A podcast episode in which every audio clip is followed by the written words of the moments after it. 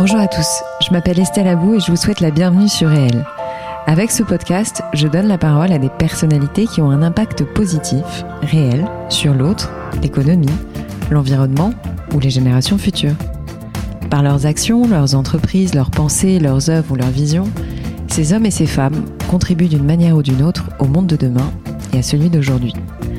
Si vous aimez le podcast et que vous voulez me soutenir dans ma démarche, la meilleure manière de le faire, c'est de vous abonner, de mettre 5 étoiles à l'épisode, de le commenter ou encore d'en parler autour de vous sur les réseaux sociaux et dans la vie réelle.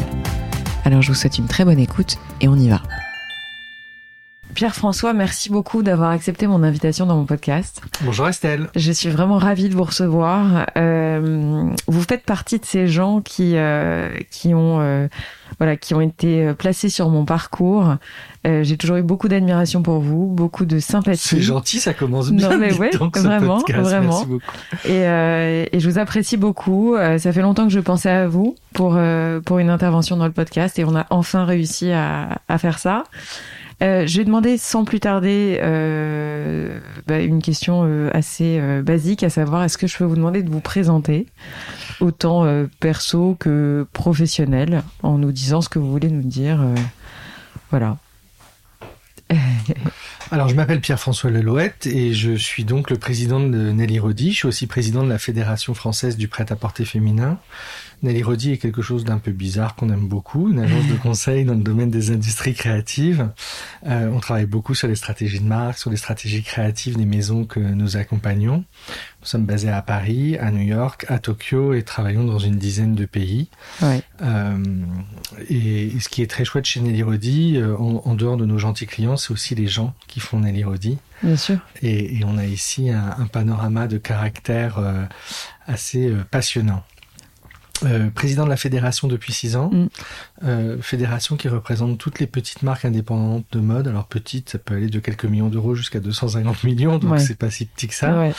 Euh, et et c'est une mission bénévole que, que j'ai depuis six ans maintenant et, et qui me rend extrêmement heureux. Et puis je suis aussi euh, un mari, un papa euh, d'un petit garçon de 10 ans que j'amène tous les matins à l'école Ouais. et, et qui sont mes rayons de soleil euh, l'un et l'autre. Pierre-François, est-ce qu'on peut revenir un peu sur votre parcours personnel, en fait, ce qui a fait que vous êtes arrivé à la tête de Nelly Rodi, que vous la dirigez maintenant depuis, bah, euh, je sais pas, presque Presque 20 ans. 20 ans, c'est ça, ouais. C'est ça.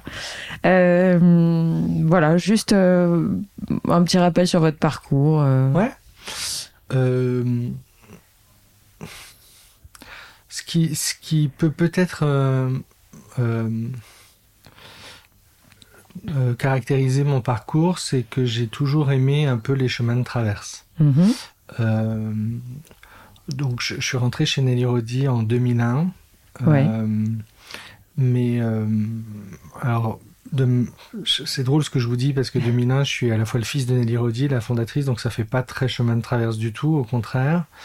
Euh, simplement, moi, j'avais une culture business et qu'en 2001, je suis arrivé, j'étais le seul à avoir une culture business chez Nelly Rodi. Tout le monde avait une culture créative. Ouais. Donc, quand je vous parle de caractère, c'est vrai que chez nous, aujourd'hui, 20 ans après, il y en a beaucoup, mais à l'époque, euh, les années, la fin des années 90, le début des années 2000, Oui, je vois très bien. euh, dans l'univers de la mode, je peux vous assurer que des caractères, il y avait de quoi faire. je suis de formation euh, cagne, hippocagne, Mm, mm, mm. euh, mais c'est ces ces cagnes et ces hippocagnes un peu bizarres, les mêmes qu'a fait le président Macron et, et, et Édouard Philippe d'ailleurs, c'est les fameuses cagnes BL, où en plus des matières littéraires, on fait de la, du mathématique, de la sociologie, euh, etc.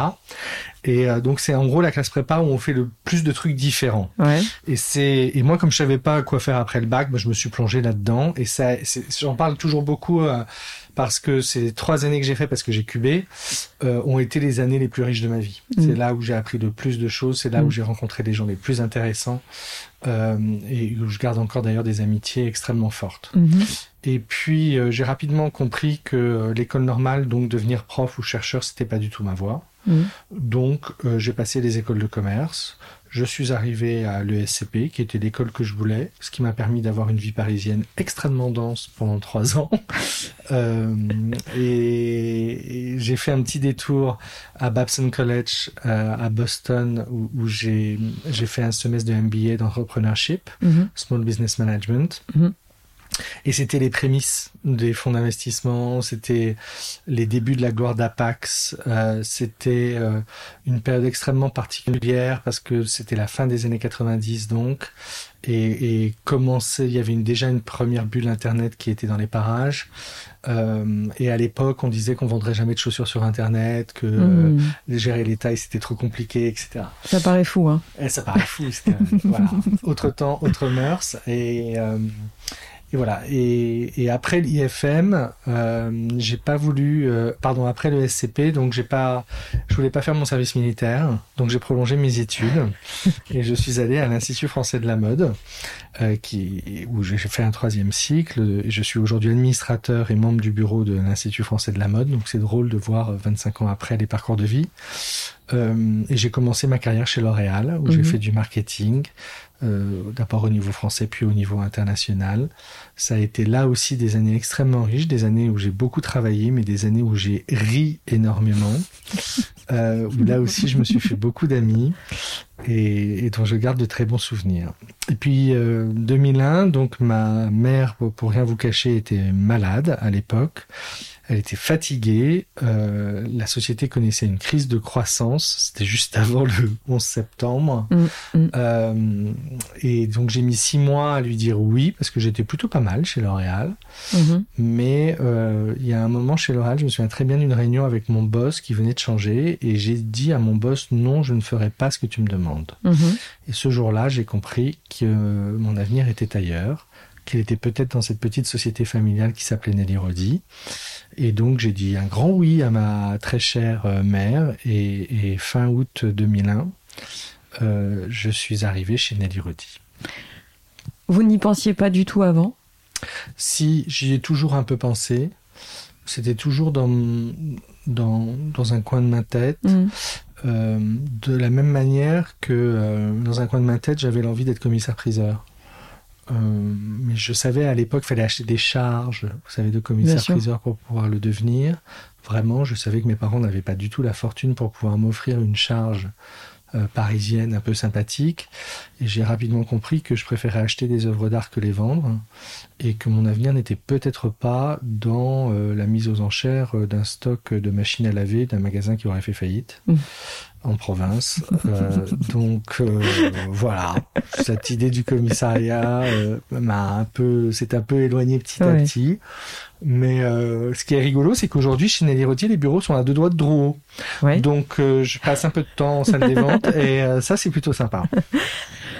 Alors justement, de 2001 à maintenant, Ouais, Nelly Rodi a vécu des changements, on va dire. ouais. Euh, quelle est la grande... euh, Enfin, c'est un peu difficile de résumer euh, presque 20 ans en, en quelques Ouais. lignes, mais voilà, euh, vous êtes arrivé dans cette agence à une époque où bah, l'écosystème de vos clients, l'écosystème de votre métier était différent. Quelles sont les grandes évolutions que vous avez vécues en tant que patron de Nelly Rodi, d'abord, mais également en tant qu'observateur de tout cet écosystème auquel vous êtes, euh, vous êtes aujourd'hui, euh, dans lequel vous, évoluez, euh, en sachant qu'au début, vous étiez quand même avec un axe très mode, euh, très design, enfin voilà, et qu'aujourd'hui, bah, vous avez énormément élargi le scope de vos, de vos compétences. Voilà, moi je suis très intéressée de savoir qu'est-ce qu'était Nelly Rodi à cette époque et qu'est-ce que vous considérez que Nelly Rodi est aujourd'hui. Alors, à l'époque, pour résumer, c'était un, un bureau de style, c'est-à-dire une armada de stylistes, Mm. de designers qui étaient là avec des égos extrêmement développés, Mm. avec beaucoup de talent. Aussi, avec beaucoup d'affirmation, et ces stylistes de passer d'un pays à l'autre, d'une entreprise à l'autre, pour aller porter la bonne parole, un peu comme des gourous. C'est ça. Et les marques se reposaient vraiment sur eux. Ouais. Et les marques qui souvent étaient assez peu équipées en interne. euh, le mot marketing à l'époque dans la mode n'existait absolument pas. Mm, mm, C'était mm. un gros mot. Donc il y avait que de la création et du commercial. Et il n'y avait pas du tout de mise en perspective de quoi que ce soit, Mm. pas du tout de réflexion sur les clients, sur Mm. la manière de bien vendre. de- voilà. Donc Mm. ça, c'était.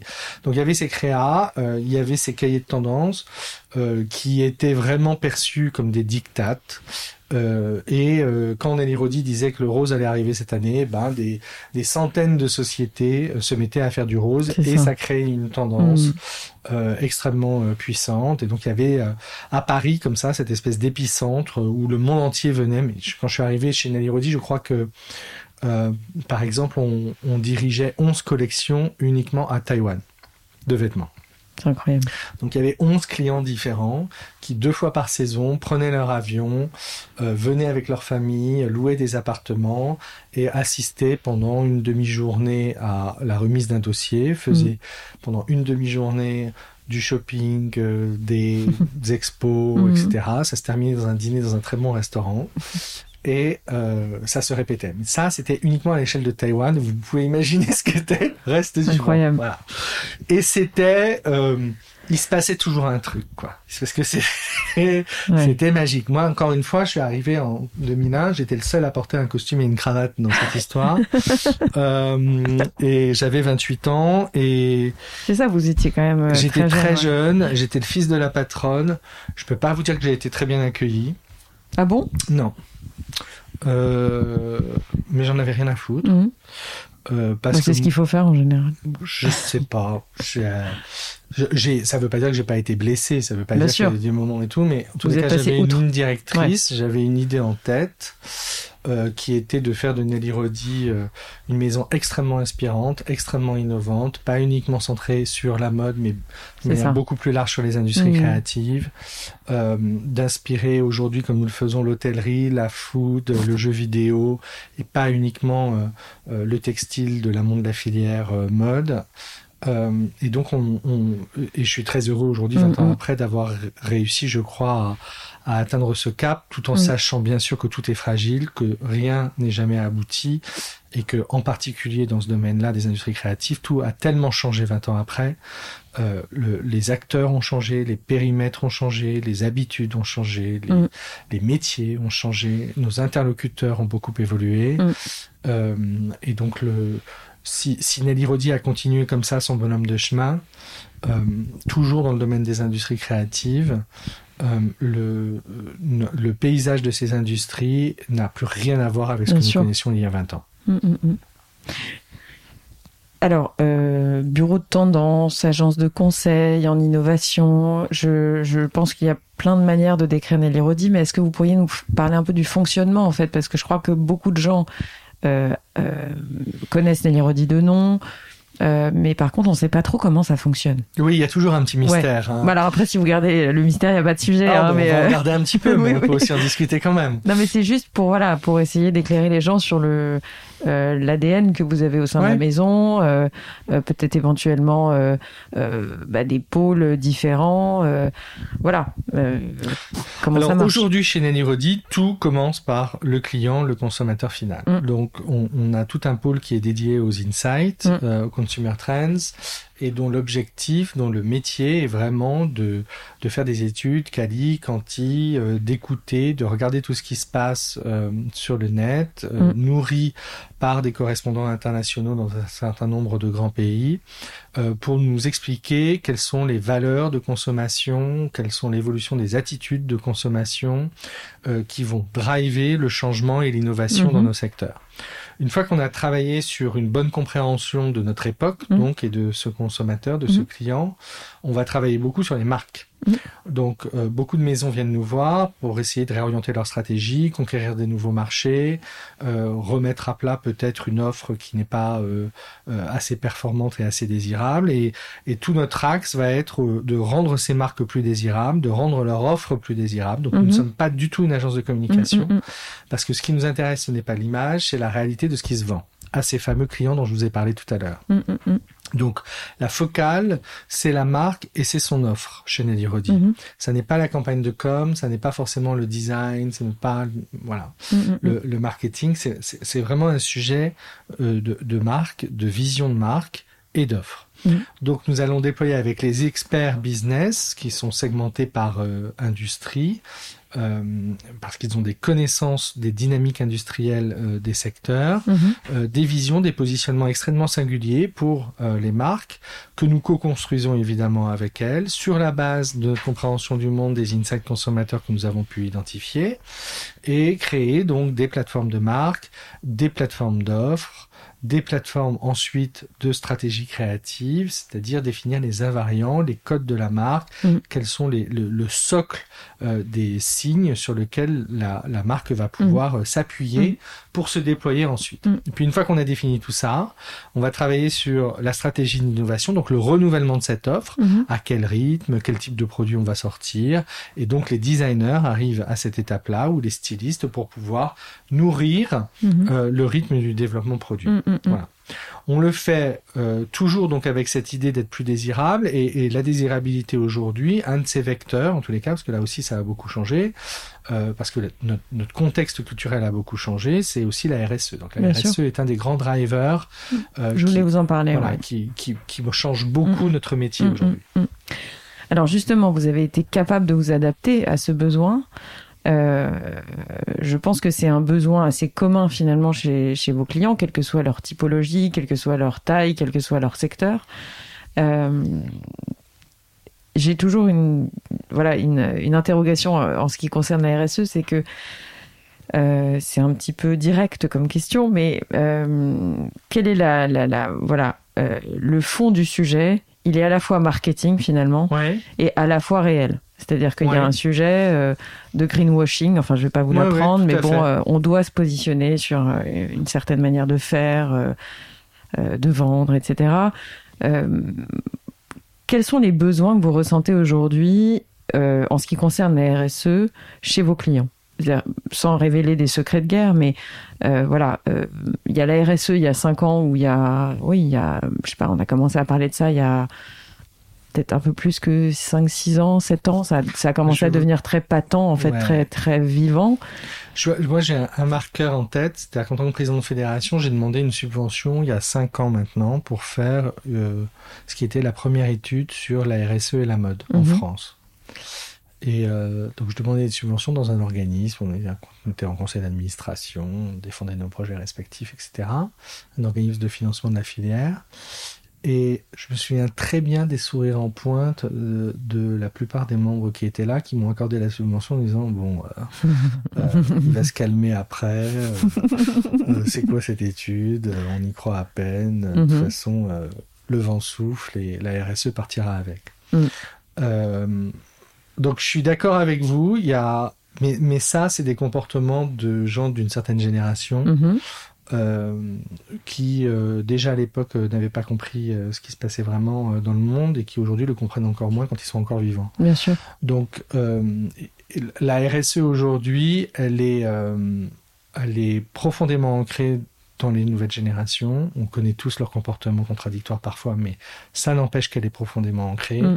Ça n'empêche que la prise de conscience, elle devient généralisée dans le monde occidental.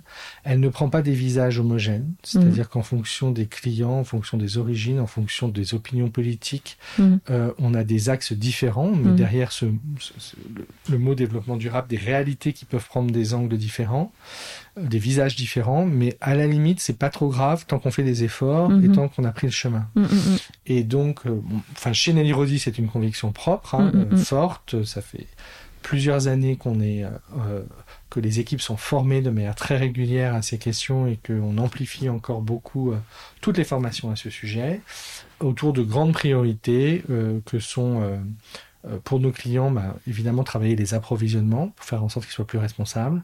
Travailler, euh, deuxième priorité, le design Mhm. responsable, Mhm. l'éco-conception est Mhm. évidemment quelque chose de très important. Puis la communication responsable, ça vient après, parce qu'effectivement, quand il y a du greenwashing, c'est un peu énervant. Euh, c'est aussi également euh, quand même un axe euh, à la fédération aujourd'hui. Vous qui, bah, qui êtes plus qu'impliqué dans cette fédération, comment, voilà, euh, quelles évolutions vous avez senties euh, au sein de cette fédération sur ce sujet Euh, quel est votre rôle et, enfin peut-être éventuellement aujourd'hui. Bah, moi, ce que j'ai trouvé extrêmement enthousiasmant sur ce sujet, c'est alors la fédération, encore une fois que je représente, représente essentiellement des PME, des marques qui sont des PME et des usines mhm. qui sont des PME. Et en fait, c'est les plus petits qui nous ont alertés sur le sujet d'abord. Ça n'a pas été les plus gros.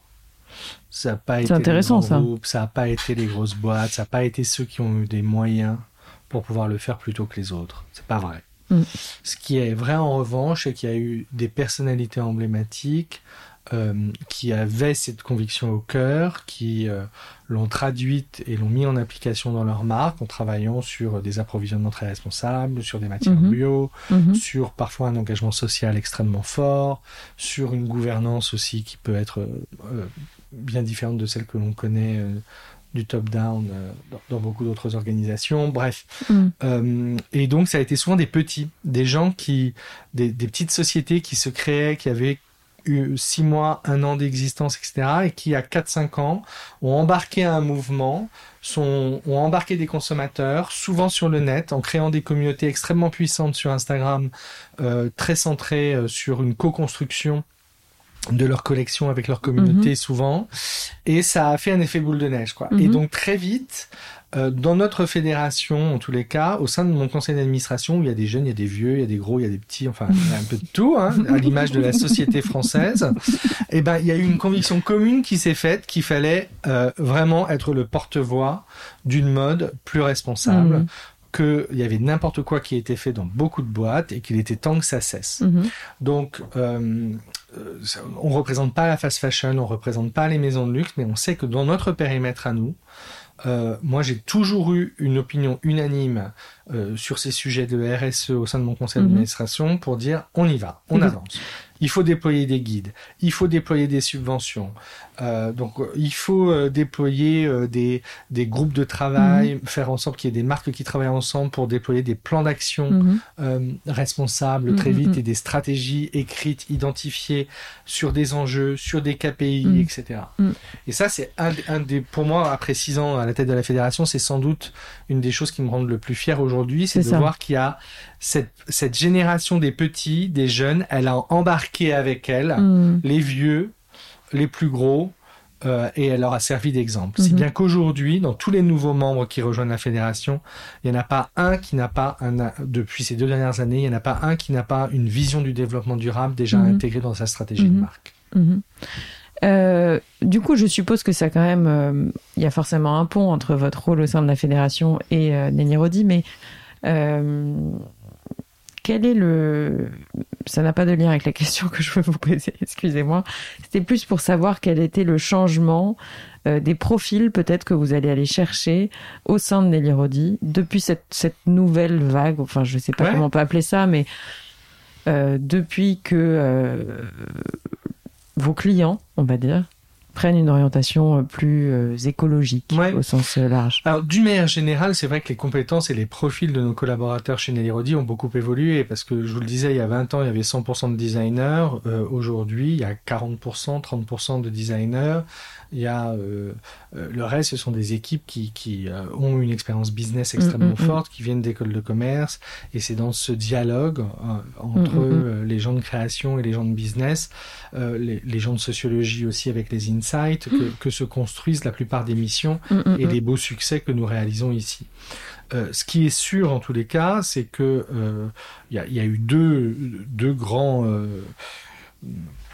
de grands axes majeurs de transformation des industries mm. créatives ces dernières années. Ça a été d'un côté la RSE, on en a parlé. Mm. Euh, donc il y, a beaucoup de, à notre taille de PME chez Neirodi, bah, on a un comité RSE, on a mm, un délégué euh, au développement durable qui a fait sa formation responsable développement durable pendant euh, des semaines et des semaines comme, comme il se doit. On a identifié une mission, on a identifié un plan d'action, des KPI, des délais. Mm, mm. voilà. Donc, euh, il y, a, y, a, même dans notre petite boîte, et même si nous ne faisons que des services, on a un plan qui est extrêmement clair aujourd'hui, et toute la boîte rentre dans l'histoire. Mm-hmm. Donc, euh, dans, et, et c'est très chouette d'ailleurs. Dans tous les entretiens qu'on mène, on me pose souvent ces questions. Quel est votre avis euh, mm. sur le développement durable? Est-ce qu'il y a des actions qui sont entreprises chez Nérodi, etc. Donc la réponse est oui, il y en a plein, et c'est super.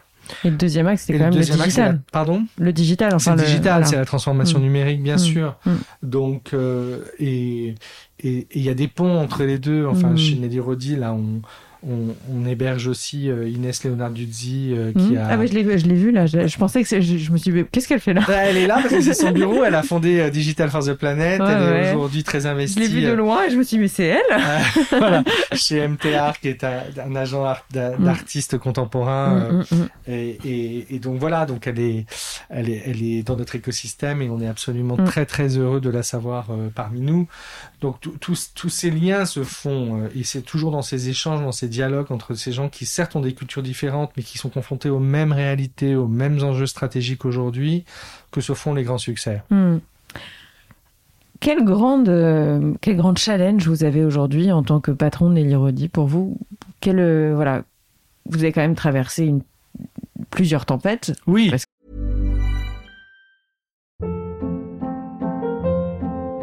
Hold up. What was that? Boring. No flavor. That was as bad as those leftovers you ate all week. Kiki Palmer here, and it's time to say hello to something fresh and guilt-free. Hello Fresh. Jazz up dinner with pecan-crusted chicken or garlic butter shrimp scampi. Now that's music to my mouth. Hello Fresh. Let's get this dinner party started. Discover all the delicious possibilities at hellofresh.com.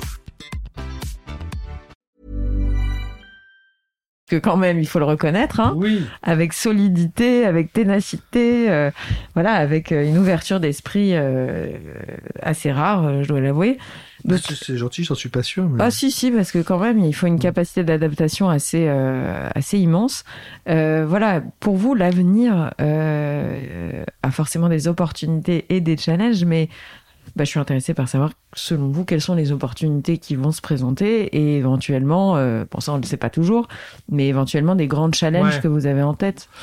Écoutez, euh, je, je- je fais toujours cette espèce de va-et-vient euh, historique parce que je Parce qu'on apprend beaucoup de son parce qu'on histoire aussi. apprend beaucoup de son histoire et que c'est un domaine qui m'intéresse beaucoup et que j'en ai fait aussi à l'université, etc. Mais euh, il y a 20 ans, euh, quand j'ai vu la crise du 11 septembre 2001 arriver, la première chose que j'ai faite, ça a été de prendre un avion, d'aller en Chine. euh, et j'ai ouvert euh, Nelly Rodi en Chine, euh, au, territoire chinois. On a, développé des partenariats avec les grandes fédérations professionnelles locales, en déployant un certain nombre de clients auprès des, grands groupes chinois hein, du, retail que, nous avons accompagnés pendant de nombreuses années. Ça a été un premier Mhm. Mouvement euh, qui a accéléré le développement de Nelly Rodi partout dans le monde.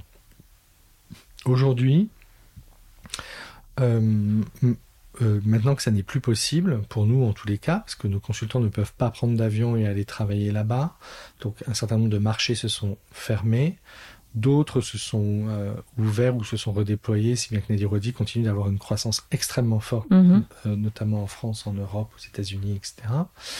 Il y a un contexte économique, social euh, qui est complètement différent et qui euh, a accéléré euh, depuis deux ans un nouveau contexte culturel. Mhm. Et pour moi, c'est ce driver culturel-là qui est sans doute le nouveau challenge de Nelly Rodi, comme c'est le cas pour toutes les industries créatives. En gros, une marque désirable aujourd'hui n'est plus la même que celle qu'il y a deux ans. Auparavant, les, le transformation de la- des, des facteurs de désirabilité, ça prenait des années et des années. C'est vrai. Et là, tout s'est tellement accéléré parce qu'il y a des nouveaux murs qui sont arrivés, euh, pour euh, des nouvelles frontières qui se sont mises en place, et en même temps des ponts digitaux qui se sont liés, qui se sont multipliés.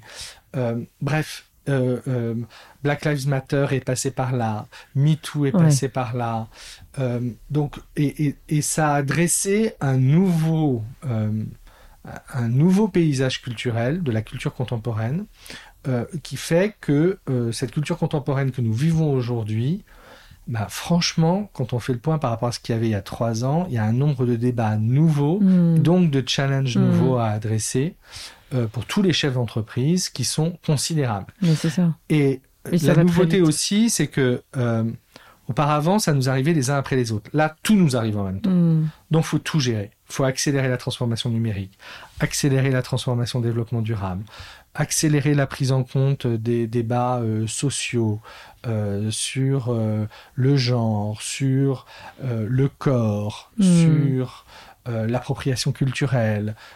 Voilà. Bref. Mais ce qui aussi vous a permis certainement d'aller dans des secteurs où Nelly Rodi n'aurait jamais été, finalement, parce que le, fait qu'il y ait des ponts et que, les, alors que les, finalement les frontières se, se, euh, se d'une certaine manière, ça vous a aussi certainement permis d'aller dans des secteurs qui étaient peut-être pas les vôtres, enfin les secteurs de prédilection de Nelly Rodi. Parce que ce qui fait le lien entre tout ça, c'est la création. C'est ça. Et que donc les gens viennent chercher chez vous quand même des neurones, enfin de la cellule grise, de l'échange. Oui, et, et qu'aujourd'hui tout le monde est créatif dans une boîte. C'est plus le domaine exclusif des designers. C'est ça. Et que l'injonction à la créativité et ce qui signifie donc à la remise en question permanente parce que mm. être créatif c'est pas juste être créatif pendant 10 minutes ou pendant 6 mois une fois qu'on a fait son job. C'est systémique. C'est systémique en fait. Et mm. donc une fois que la création l'injonction à la création à l'innovation elle est rentrée dans le système forcément il faut trouver des partenaires. Mm. euh, et j'espère que Nelly Rodi fait partie de ces partenaires justement aujourd'hui. Mais du coup en ricochet pour nous Enfin, nous avons évidemment la mission d'être un phénix perpétuel, quoi. Mm, c'est ça. D'être celui qui réinvente les choses, qui dresse de nouvelles voies, etc. Donc, euh, euh, voilà, une, une des nouvelles frontières du moment, euh, c'est le métaverse, c'est le mm. Web 3, etc. Mm. Donc, voilà, ça y est, Nelly Rodier dans le métaverse. On a mis en place un espace d'exposition, nos expériences artistiques, etc. Tout ça est, est en perpétuelle réinvention. Et ce qui motive chez Nelly Rodi, c'est ça mais c'est aussi un devoir pour nous, une exigence pour nous, pour nos collaborateurs, mm. euh, de, jouer ce jeu-là, mm. euh, celui de la réinvention permanente, qui est un jeu très exigeant. Donc justement, vous êtes un patron qui se réinvente en, euh, se réinvente en permanence, parce que moi, ce qui m'intéresse aussi, c'est vraiment, bah, alors certainement votre équipe, mais surtout vous. je pense que c'est important d'entendre les messages de patrons qui doivent se réinventer. De quoi vous nourrissez? Comment ça se passe? Enfin, je suis toujours curieuse de savoir, et puis même ça peut servir aux gens qui nous écoutent, euh, puisque je pense que c'est la vocation de tous les patrons demain. C'est-à-dire quel que soit euh, finalement, euh, sauf si on est dans une... et encore, je suis même pas sûre, mais voilà, je crois qu'on est obligé de se remettre en question beaucoup plus vite qu'à une certaine époque. comment vous faites concrètement? Vous êtes à l'écoute de vos équipes, c'est une certitude, mais vous-même, comment vous vous nourrissez quel, voilà, je, suis curieuse de savoir comment ça marche pour vous. Alors pour moi, euh, je alors j'ai plusieurs réponses. Enfin, j'ai je pense qu'il y a un, rythme à prendre. Mhm. Donc pour moi, la question du rythme, elle est extrêmement importante. Mhm. C'est qu'une fois qu'on a pris le rythme de l'innovation, de l'écoute, etc., euh, finalement, c'est une espèce de course de fond qui fait que euh, on est rentré dedans, on se sent bien, on avance. Mhm. Euh, il faut pas trop briser le rythme. Euh, très dur. Non plus. Et c'est très dur. C'est très dur pour soi. Euh, c'est très dur pour les collaborateurs. C'est très dur pour soi parce que bah, faut, tenir physiquement, mentalement, mm. être absorbé par un grand nombre de sujets, un agenda où, mm, mm, où les rendez-vous s'enchaînent.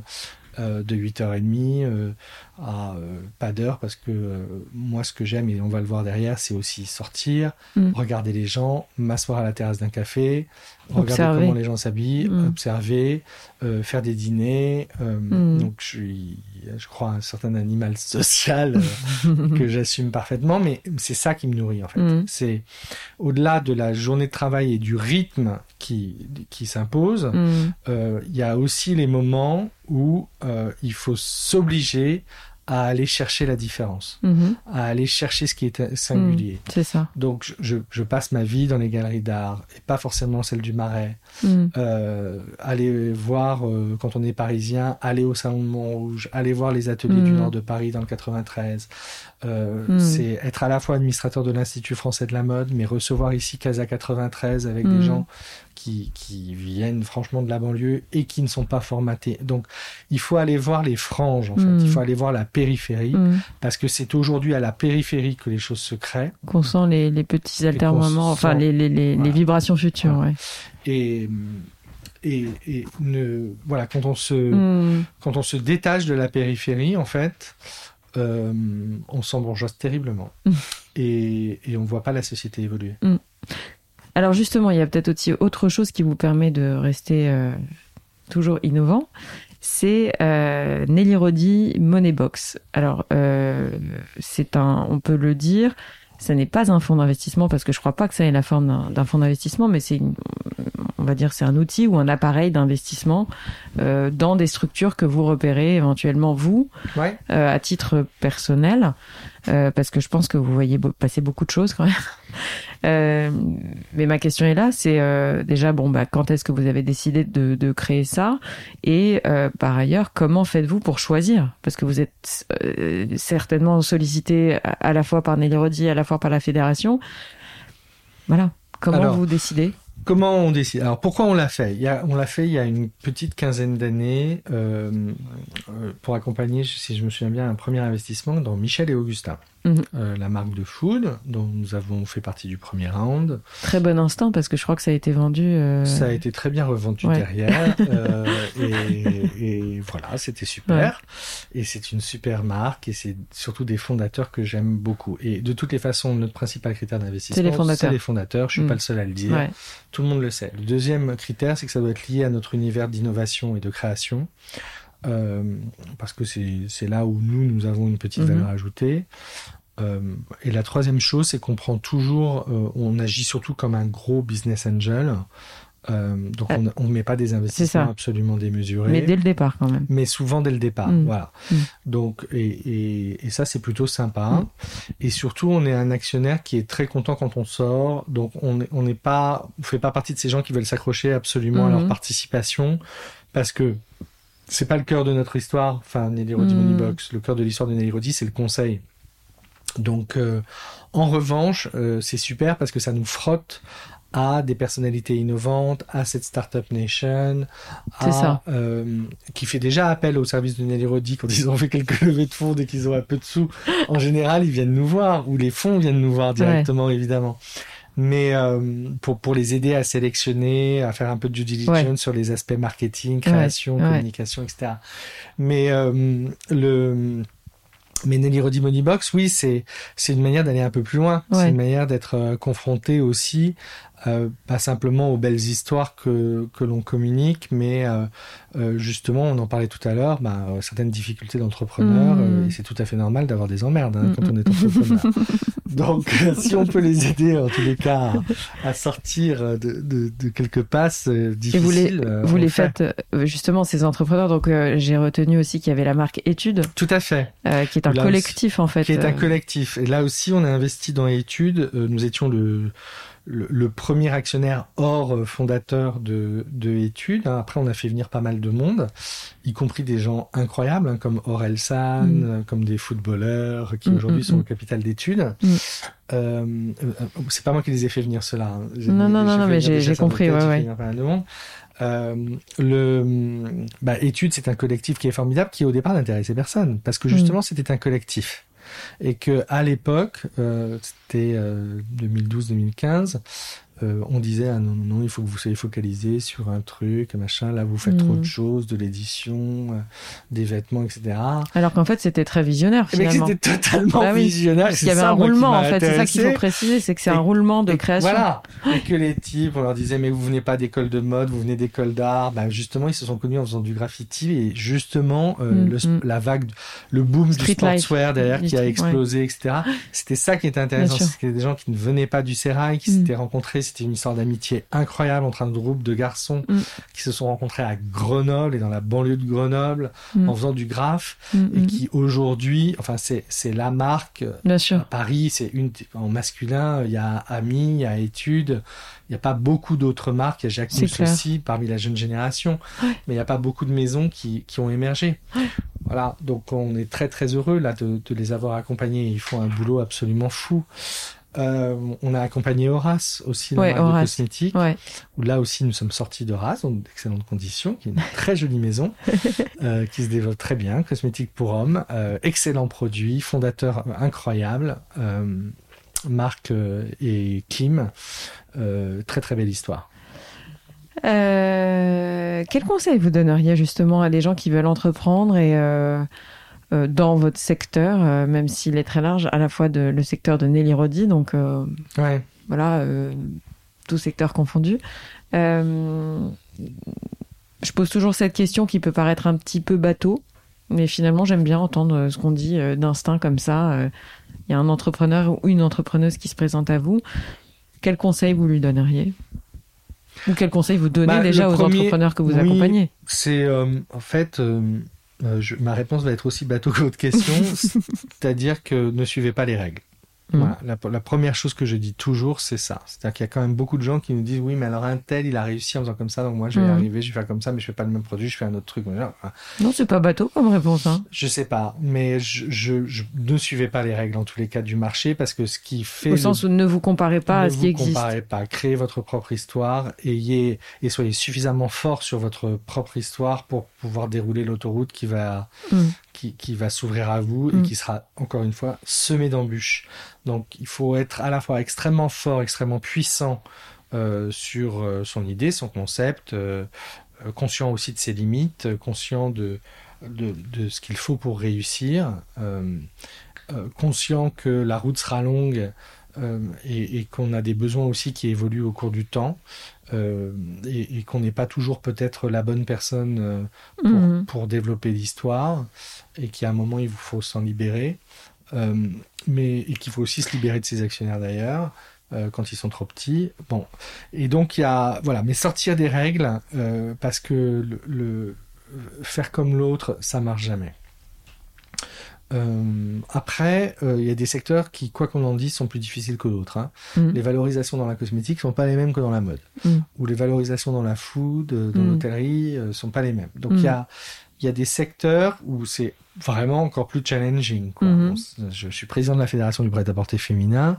Je peux vous assurer qu'investir dans la mode aujourd'hui, il y a plein d'opportunités parce qu'il y a des jolies maisons, mais il faut faire attention. Bien Il y a des modèles économiques qui ne tiennent plus. bien sûr. Euh, et, Mais c'est bien de le rappeler, je pense. Voilà. Parce qu'à un moment, il faut être réaliste quand même. Il faut être réaliste et puis surtout il y a des il y a des maisons qui ont beaucoup de succès mais qui et, et qui peuvent donc encore une fois servir d'exemple mais qui sont souvent des contre-exemples ou qui sont des exceptions Mhm. Euh, et on peut pas se baser non plus sur des exceptions uniquement donc c'est pour ça que je préfère les gens qui ou alors il faut être dans l'exception soi-même Mhm. et l'assumer complètement quoi mais voilà pas pas faire comme les autres Euh, Quel euh, souvenir merveilleux vous pourriez nous partager Euh, Voilà. Est-ce qu'il y a un très très beau souvenir que vous avez dans votre carrière euh, en tant que patron de Nelly Est-ce que vous avez comme ça bon, Je suppose qu'il y en a plein. Mais voilà, un souvenir qui prévaut peut-être aujourd'hui?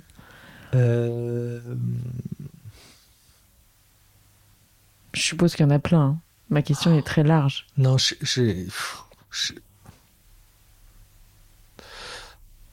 vais vous en citer deux je, je peux Mhm. malheureusement pas en citer qu'un Mhm. Euh,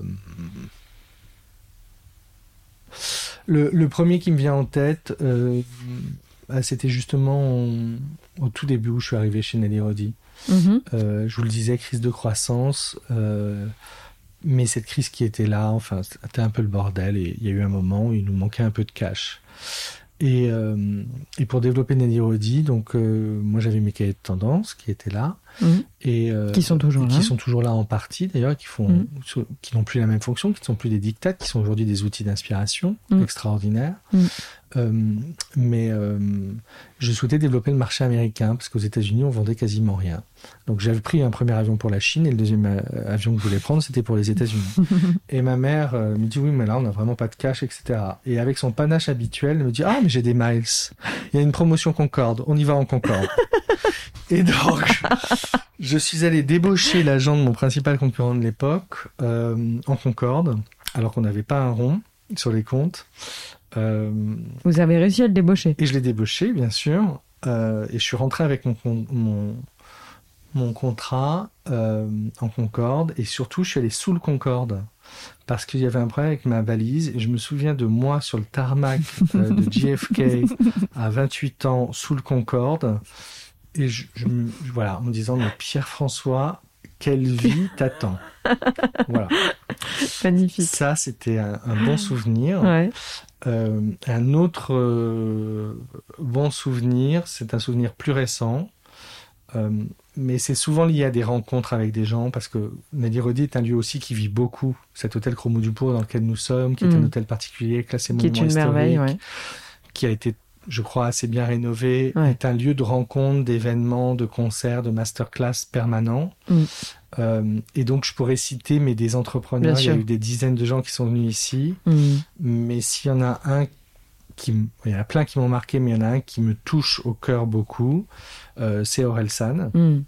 euh, qui, qui est un garçon qui dit tellement de choses de notre société française, qui le dit tellement bien Mm. avec euh, son cœur, avec Mm. ses erreurs, Mm. avec son histoire, avec tout ce que l'on veut, euh, que moi, voilà, ces mots, Mm. ma rencontre avec lui, euh, cette masterclass qu'il a donnée ici de manière extrêmement généreuse, avec des gens qui s'attendaient pas du tout à le voir parce qu'on l'avait fait en pop-up très surprise.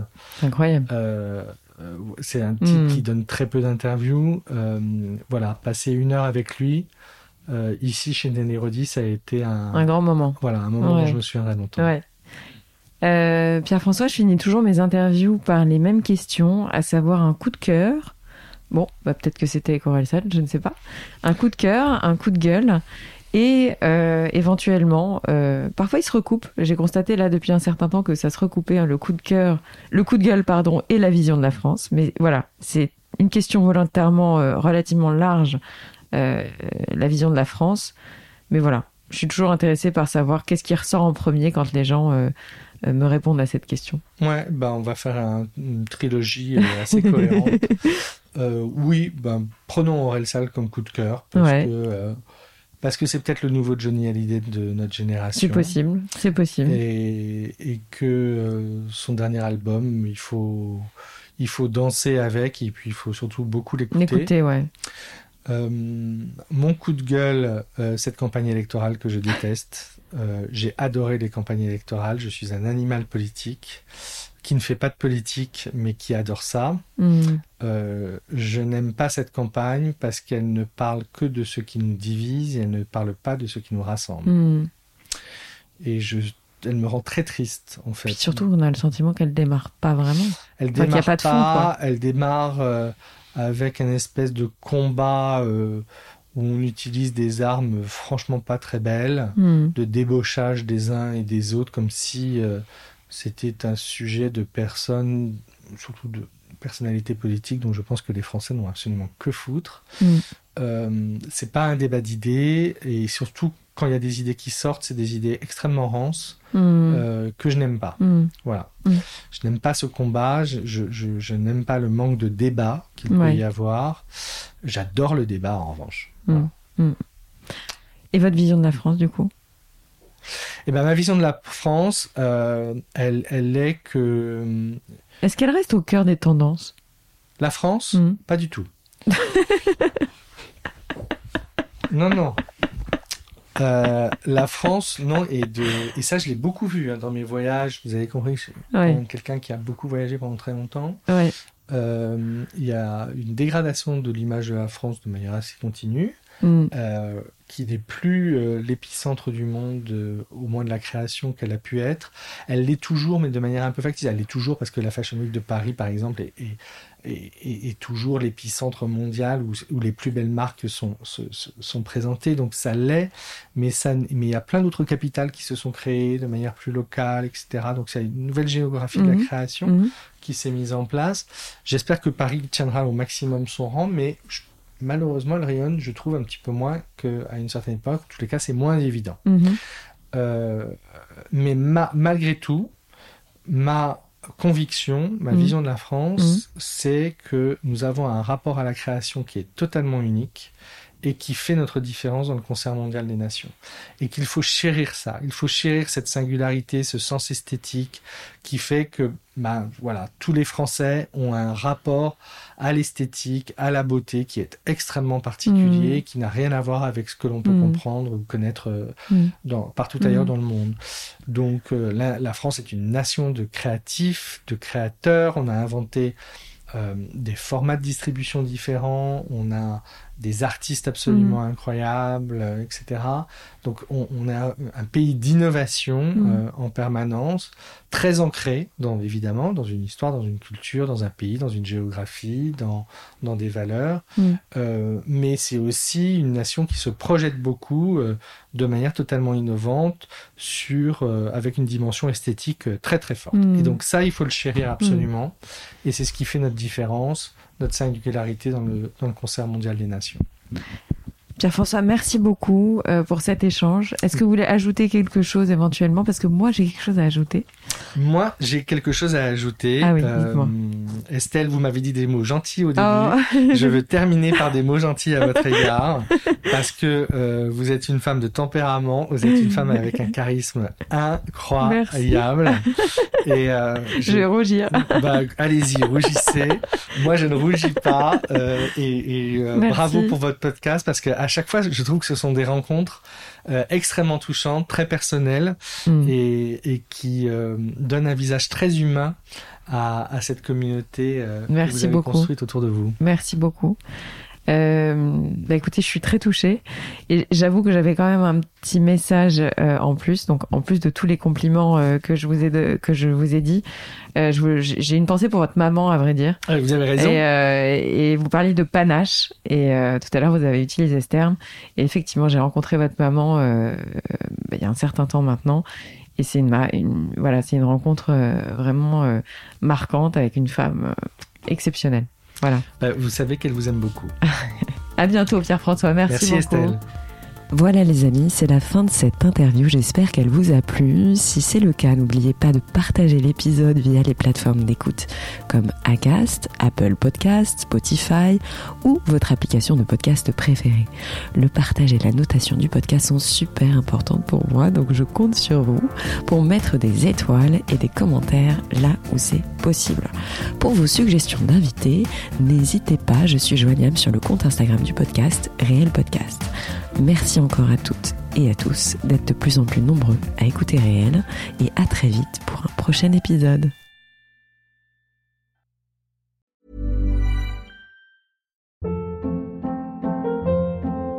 Hold up. What was that? Boring. No flavor. That was as bad as those leftovers you ate all week. Kiki Palmer here, and it's time to say hello to something fresh and guilt-free. Hello Fresh. Jazz up dinner with pecan-crusted chicken or garlic butter shrimp scampi. Now that's music to my mouth. Hello Fresh. Let's get this dinner party started. Discover all the delicious possibilities at hellofresh.com.